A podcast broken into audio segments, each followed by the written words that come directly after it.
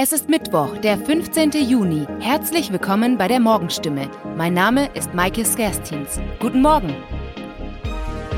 Und das sind heute unsere Themen. Vögel attackieren Autos in Weinsberg. Was steckt hinter diesem Phänomen? Streit um eine Heizung fürs Freibad. Die Gundelsheimer Bürgermeisterin hat ihre Dienstpflicht nicht verletzt. Wie funktioniert eigentlich ein Blaulicht? Ein neues Ferienprogramm für Kinder soll Wissen und Spaß erlebbar machen. Im Maulrheinweg in Weinsberg erleben derzeit die Anwohner einen Revierkampf. Drosseln, die dort in einem Baum ihr Nest gebaut haben, attackieren Autos und Fensterscheiben. Vögel, die ein solches Verhalten zeigen, werden auch Spiegelkämpfer oder Spiegelfechter genannt. Die Tiere sehen dabei in reflektierenden Flächen ihr Spiegelbild und nehmen dieses als Feind oder Nebenbuhler wahr. Mit den Attacken versuchen sie dann, den Eindringling zu vertreiben. So etwas komme vor, wenn auch nicht sehr häufig, berichtet der Weinsberger Revierförster Eckehard Matter. Verwunderlich sei, dass die Zeit des Revierverteidigens eigentlich schon vorbei sein müsste. Dieses außergewöhnliche Verhalten trete vorwiegend zur Brutzeit auf, wie Martin Klatt, Artenschutzbeauftragter des NABU Baden-Württemberg, überrascht. Allerdings könne es durchaus sein, dass das Phänomen des Spiegelfechtens bei einer Zweitbrut nochmals zutage tritt oder dass ein Revier noch einmal neu besetzt werde. Da die Kämpfe für die Vögel Stress bedeute, empfiehlt der Experte, Spiegelungen zu verhindern. Es helfe schon bei Fenstern, Gardinen nach außen zu hängen oder Rollläden zu schließen.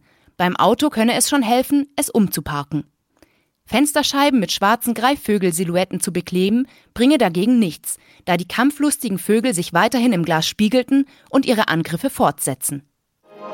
Die Freibadheizung erhitzt in Gundelsheim offensichtlich viel mehr die Gemüter als das Wasser in den Duschen. Grund für den Streit? Bürgermeisterin Heike Schokatz hat ohne Zustimmung des Gemeinderats einen Auftrag für eine neue Heizung vergeben. Nach einer Verfahrensprüfung durch die Kommunalaufsicht wurde nun noch eine Dienstaufsichtsbeschwerde gegen Schokatz eingereicht. Bereits im Januar war der Austausch der Warmwasserheizung für die Freibadduschen Thema beim Gemeinderat. Mit knapper Mehrheit wurde die Erneuerung abgelehnt. Eine klimafreundlichere Lösung wurde stattdessen gefordert. Wenige Monate später gab Schokatz überraschend bekannt, dass man den Auftrag für eine neue Gasheizung im Eilverfahren vergeben habe. Für ihr Empfinden habe sie der Technische und Umweltausschuss dazu ermächtigt, welcher zuvor durch den Gemeinderat beauftragt wurde, das Thema noch einmal unter die Lupe zu nehmen. Das Vorgehen von Schuckartz verärgerte die Mitglieder des Gemeinderats. Das Verfahren wurde von der Kommunalaufsicht geprüft. Das Ergebnis? Für eine Eilentscheidung waren nicht alle formalen Voraussetzungen gegeben. Die Dringlichkeit sei, mit Blick auf Lieferengpässe und die näherrückende Freibadsaison, da. Allerdings hätte Schuckhartz den Gemeinderat noch einmal formlos beeinrufen können. Die Bürgermeisterin begründete ihr Handeln damit, dass durch eine weitere Verzögerung oder Nichtvergabe ein wirtschaftlicher Schaden entstanden wäre. Jedoch sei es ein Fehler gewesen, den Auftrag im Eilverfahren zu vergeben, ohne den Gemeinderat darüber entscheiden zu lassen. Aber die Entschuldigung hat nicht gereicht. Kurze Zeit später wurde beim Landratsamt Heilbronn eine Dienstaufsichtsbeschwerde eingereicht. Die Begründung? Von Eilentscheidung und wirtschaftlichem Schaden sei gegenüber dem Gemeinderat nichts erwähnt worden. Bei einer Dienstaufsichtsbeschwerde wird geprüft, ob ein Beamter seine Dienstpflichten verletzt hat. Maßnahmen wie Geldbußen, Kürzung der Bezüge oder Aberkennung des Ruhegehaltes könnten die Folgen sein. Aber im Falle von Schuckartz gäbe es keinen Anlass, dienstrechtlich tätig zu werden, wie das Landratsamt mitteilt. Man habe allerdings die Bürgermeisterin darauf hingewiesen, dass sie zukünftig die Vorschriften der Gemeindeordnung für Eilentscheidungen einzuhalten hat. Mit der neuen Kinderferienbox bietet das Haus der Familie in Heilbronn ein neues Angebot für die Sommerferien. Im Vordergrund stehen neben den Erfahrungen der Kinder auch der Bildungsaspekt. Es werde ein respektvoller Umgang mit der Natur und Tieren gelehrt. Aber auch Teamfähigkeit, Motorik und Kreativität werde gefördert. Selber erleben und selber machen bleibe am besten in Erinnerung, wie Birgit Eckner-Hoffmann, Fachbereichsleiterin Ferienbetreuung meint. Die Familienbildungsstätte hat auf die hohe Nachfrage nach Betreuungsangeboten während der Ferienzeit reagiert. Vom 1. bis zum 5. August bietet die Institution Kindern im Alter von 6 bis 10 Jahren ein einwöchiges Programm an. Aus bis zu vier verschiedenen Angeboten am Tag können die Erlebnisse individuell gebucht werden. Am beliebtesten sei der Besuch auf der Rettungswache oder auf dem Ponyhof, wie Kerstin Augustin, Referentin Pädagogik, verrät. Aktuell seien noch Plätze frei und könnten auch kurzfristig gebucht werden. Soweit die Nachrichten aus der Region. Mehr und ausführliche Informationen lesen Sie in unseren Zeitungen oder auf stimme.de. Bis morgen. Weiter geht es mit den Nachrichten aus Deutschland und der Welt mit unseren Kolleginnen und Kollegen aus Berlin. Vielen Dank und schönen guten Morgen. Mein Name ist Nicole Markwald und das sind heute unsere Themen aus Deutschland und der Welt. Ukraine, schwere Kämpfe um Sjeverodonetsk. Umstrittener Abschiebeflug von Großbritannien nach Ruanda gestoppt. Und Deutschland besiegt Italien in der Nations League mit 5 zu 2. Wir blicken zuerst auf den Krieg in der Ukraine. Russland will den in dem Chemiewerk Azot in der ostukrainischen Großstadt Sjeverodonetsk eingekesselten Zivilisten die Flucht über einen humanitären Korridor ermöglichen. Vorgesehen sei ein Fluchtweg in die Stadt Svavatovo im Gebiet Luhansk. Auf dem Werksgelände werden in Bombenschutzkellern etwa 540 bis 560 Zivilisten vermutet. Ulf Mauder berichtet aus Moskau. Seit Tagen wird das Verwaltungszentrum Sjeverodonetsk im Gebiet Luhansk von blutigen Straßenkämpfen erschüttert. Die Großstadt ist nach der Zerstörung der letzten von drei Brücken zu weiten Teilen unter russischer Kontrolle. Vorschläge der ukrainischen Seite, die Menschen von Kiew kontrolliertes Gebiet fliehen zu lassen, lehnt Moskau ab. Russland befürchtet, dass die ukrainischen Soldaten fliehen und an anderer Stelle weiterkämpfen könnten. Deshalb will Moskau den Fluchtkorridor für Zivilisten nur im russisch kontrollierten Teil erlauben. Die Soldaten sollen sich dann ergeben und in Kriegsgefangenschaft kommen. Der Krieg wird auch das Hauptthema sein beim Treffen der Verteidigungsminister der 30 NATO-Staaten in Brüssel, das heute beginnt. Sie wollen vor allem den NATO-Gipfel Ende Juni in Madrid vorbereiten. Dort wollen die Staats- und Regierungschefs darüber entscheiden, wie das Bündnis mittel- und langfristig auf die Bedrohungen durch Russlands Kriegspolitik reagiert. Weitere Informationen von Sarah Geiserde in Brüssel. Laut NATO-Generalsekretär Stoltenberg werden die Bündnispartner beim Gipfel in Madrid beschließen, die Abschreckungs- und Verteidigungskapazitäten deutlich zu verstärken. Im Gespräch ist zum Beispiel in Zukunft dauerhaft deutlich mehr Bündnistruppen in Ländern wie Lettland und Estland zu stationieren als vor dem russischen Angriffskrieg gegen die Ukraine. Außerdem soll dafür gesorgt werden, dass im Fall einer konkreten Bedrohung die NATO-Kräfte, die vor Ort sind, noch schneller unterstützt werden können.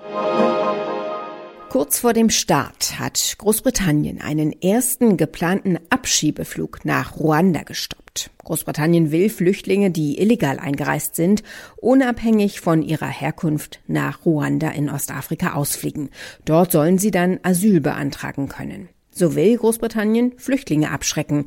Larissa Schwedes berichtet aus London. Der Flieger stand schon bereit, doch in den Stunden vor dem Abflug fielen die Pläne der britischen Regierung wie ein Kartenhaus in sich zusammen.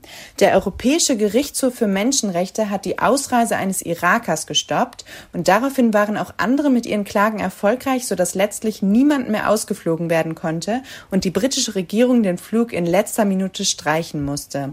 Die Innenministerin hat aber schon angekündigt, sich davon nicht abschrecken zu lassen und bereits die nächsten Flüge vorzubereiten. Fünfmal gab es gestern Abend aus deutscher Fußballsicht Grund zu jubeln. Die Nationalmannschaft hat in Mönchengladbach den Europameister Italien mit einem 5 zu 2 aus dem Stadion gefegt. Am vierten Spieltag der UEFA Nations League gab es damit endlich den ersten Sieg, nach zuletzt drei Unentschieden in Folge. Über dieses Torspektakel sprechen wir jetzt mit dem Kollegen Simon Sterzer. Simon, jetzt ist er da, der erste Sieg in dieser Nations League Saison. Nimm uns mit, wie war's?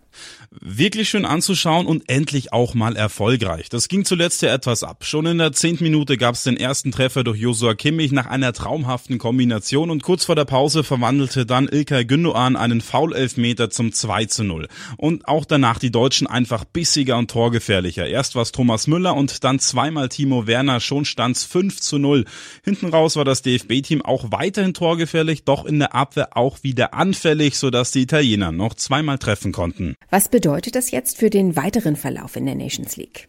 Durch den Sieg schiebt sich Deutschland in seiner Nations League Gruppentabelle nun auf den zweiten Rang direkt vor Italien. Und jetzt wird's interessant. Platz eins hat nach gestern Abend Ungarn inne. Die haben nämlich in London gegen England mit einem satten 4 zu 0 gewonnen. Die Engländer sind damit letzter in der Gruppe und somit droht denen der Abstieg in die Liga B der Nations League. Ende September gibt's dann noch die letzten beiden Spiele in der Gruppenphase. Für Deutschland geht's dann nochmal gegen Ungarn und England. Und wie geht's für das DFB-Team in diesem WM-Jahr jetzt weiter? Also jetzt ist erstmal Zeit zum Urlaub machen, nach einer wirklich extrem langen Fußballsaison. Ende Juli geht's ja schon mit dem DFB-Pokal weiter und für die deutsche Fußballnationalmannschaft gibt's dann Ende September die letzten beiden Gruppenspiele in der Nations League und nur zwei Monate später beginnt dann schon die WM in Katar. Da geht's für Deutschland dann am 23. November ins Auftaktspiel gegen Japan. Übrigens steht seit gestern Abend auch der dritte Gruppengegner für Deutschland bei der anstehenden Weltmeisterschaft fest. Neben Japan und Spanien wird Deutschland auf Costa Rica treffen.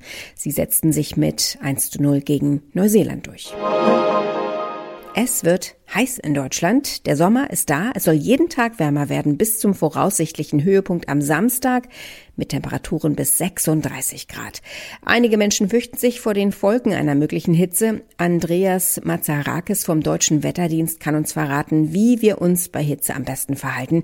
Was macht denn die Hitze eigentlich mit uns? Hitze ist eine Herausforderung für den menschlichen Organismus. Das heißt, wenn wir Hitze haben, schafft es der Mensch nicht, die überschüssige Wärme, die um, mich herum, um, um ihn herum, beziehungsweise die er selber produziert, loszuwerden. Seine Hauttemperatur, aber auch seine Kerntemperatur. Und die Kerntemperatur ist das Wichtige. Wir wissen ja, das sind ungefähr 37 Grad, die wir brauchen, damit uns gut geht höher das wird und wenn es dann 39, 40 Grad sind, ist natürlich für den Menschen nicht so gut. Das ist natürlich eine Gefahr für den Menschen, aber insgesamt natürlich dann auch für das Gesundheitswesen. Einige fühlen sich ja schon ab 25 Grad unwohl, andere genießen die Sonne. Ab wann macht das Wetter denn den meisten Menschen zu schaffen? Wenn ich Temperaturen habe, die über 37, 38 Grad sind, dann betrifft es jeden. Und deswegen haben wir auch die Hitzewarnungen und die Hitzewarnungen geben uns an, für ein gesamtes Kollektiv von Menschen, äh, was mit Hitze passieren kann. Bei welchen Temperaturen empfinden wir das Wetter denn als angenehm? Äh, neben den 37 Grad, die die Betriebstemperatur des menschlichen Körpers ist, haben wir natürlich dann auch so Bedingungen, wo es ein Gleichgewicht ist. Und ein Gleichgewicht ist, wo der menschliche Körper äh, nicht viel Energie produzieren muss und sagt, ja, mir geht's gut oder ich kann mich sehr schnell anpassen. Und so in dem breiten oder in der Größe zwischen 15, 17, 18 Grad, 23 sind so Levels, die man hat, wo man sich anpassen kann. Das sind die angenehmen Temperaturen. Und wie kalt oder warm ist es am besten innen drin? In den Innenräumen sagen wir in Deutschland zwischen 18, 23, 24 Grad ist die Temperatur, wo die Menschen nicht viel tun müssen, beziehungsweise der menschliche Körper, damit es ihm gut geht. Was gibt es denn an heißen Tagen zu beachten? Am besten bei heißen Tagen sich vorbereiten, viel Flüssigkeit zu sich nehmen, keine großen Aktivitäten, keine großen Anstrengungen, die Sonne meiden, versuchen, die Innenräume kühl zu halten, am besten mit Abstattungsmaßnahmen. Nur dann lüften, wenn die Lufttemperatur draußen niedriger ist als drinnen. Wenn es ganz extrem wird, entsprechend auf seine Mitmenschen achten und schauen, dass man, wie man behilflich sein kann. Nach dem verlorenen Verleumdungsprozess gegen ihren Ex-Mann Johnny Depp stellt sich Schauspielerin Amber Heard erstmals der Öffentlichkeit. In einem Interview der NBC-Sendung Today beklagte sie Stimmungsmache in den sozialen Medien. Aber da war nur ein Teil des Interviews veröffentlicht. Gestern, heute und am Freitag sollen weitere Teile ausgestrahlt werden. Tina Eck berichtet aus den USA. Bleibt Amber Heard denn bei ihren Vorwürfen gegen Johnny Depp auch nach ihrer Niederlage vor Gericht? Ja, sie hält unbedingt an ihren Vorwürfen fest. Da gibt es für sie nichts dran zu rütteln. Bis mein letztes Stündlein geschlagen hat, werde ich daran festhalten, beschwor sie in dem Interview. Sie gestand zwar ein, dass auch sie in der Beziehung mit Johnny Depp eine sehr dunkle Seite gezeigt habe, eine Seite, die sie an sich gar nicht kenne, sagte sie, aber wenn es um Missbrauch und häusliche Gewalt ging, da sei sie ganz klar das Opfer gewesen, beteuerte sie, nicht die Täterin. Was beklagt sie denn konkret, was die Stimmungsmache in den sozialen Medien angeht? Ah, nun, da gibt es ja echt ganz grausame Videoclips, Cartoons und jede Menge boshafter Kommentare. Vast majority der größte Teil dieses Prozesses wurde in den sozialen Medien geführt, meinte Amber in dem Interview. Es ist einfach nur ein Zeichen dafür, wie sehr die sozialen Medien entgleist sind, quasi amok laufen. Alles ist erlaubt, nichts ist tabu. Und die Geschworenen, meint sie, waren dagegen natürlich auch nicht immun. Es war ja unmöglich äh, zu ignorieren. Gibt sie denn den Geschworenen die Schuld an ihrer juristischen Niederlage? Nein, sie macht ihnen keinen Vorwurf. Sie kann die Geschworenen sogar irgendwie verstehen, hat sie gesagt. Aber dann ist da natürlich noch der Fan-Faktor. Johnny Depp hat ja eine ungleich größere Fangemeinde, äh, die hier vorm Gericht äh, wirklich auch Spalier stand. Every single day I passed Ganze Häuserblocks entlang. Jeden Tag standen sie da mit Plakaten, auf denen stand, verbrennt die Hexe, klagt Amber. Sogar im Gericht saßen die Depp-Fans.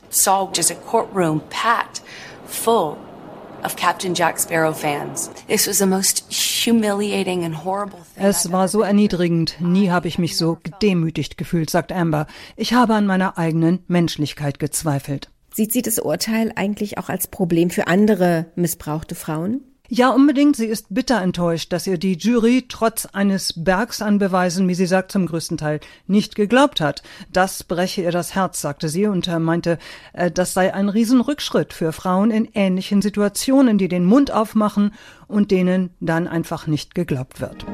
Soweit das Wichtigste an diesem Mittwochmorgen. Ich bin Nicole Markwald und wünsche einen guten Tag.